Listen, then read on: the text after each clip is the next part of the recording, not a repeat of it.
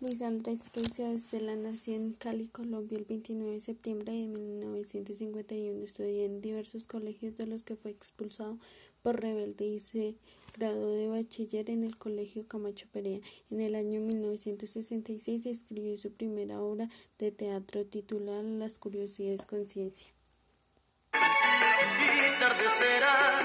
porque si tú te Fue un escritor crítico de cine colombiano que enfocó su obra hacia la problemática que presentó la sociedad de mediados del siglo XX.